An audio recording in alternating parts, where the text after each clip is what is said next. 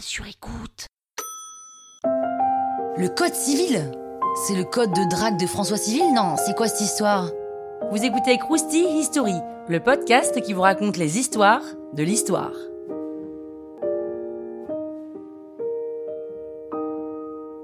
Le code civil, c'est un code juridique qui regroupe l'ensemble des règles qui déterminent le statut des personnes, celui des biens et celui des relations entre les personnes privées.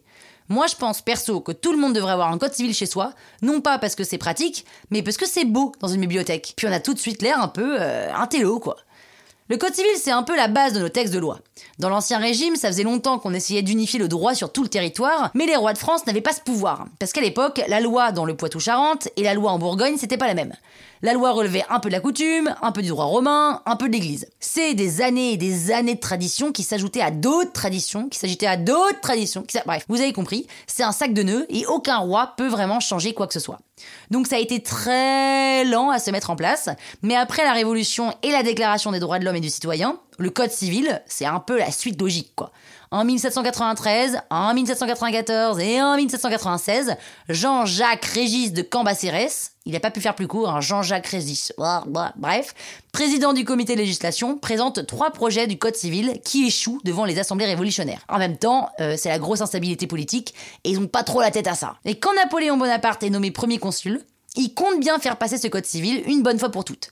Il demande donc à Jean-Jacques Régis de reprendre le chantier, JJR pour les intimes, qui crée un comité composé de quatre juristes et ils ont quatre mois pour présenter le projet. C'est donc trois ans de séance du Conseil d'État sous la présidence de Bonaparte ou de Cambacérès en son absence, d'abord à huis clos, puis en séance plénière. Tout l'ancien droit est abrogé, le nouveau droit est séparé de la religion, et le 21 mars 1804, le Code civil des Français est né. Cette date est importante. De nombreux pays s'en sont inspirés, et c'est d'ailleurs le système juridique le plus répandu dans le monde. Dans la version originale, les esclaves sont laissés de côté, les femmes sont considérées comme mineures et sous l'autorité de leur mari. Et aujourd'hui, heureusement, le Code civil a bien évolué. De toute façon, sinon je serais pas là à vous raconter l'histoire. Croustille, hein? La toile sur écoute. Hey, it's Danny Pellegrino from Everything Iconic. Ready to upgrade your style game without blowing your budget? Check out Quince. They've got all the good stuff shirts and polos, activewear, and fine leather goods, all at 50 to 80% less than other high end brands. And the best part? They're all about safe, ethical, and responsible manufacturing. Get that luxury vibe without the luxury price tag.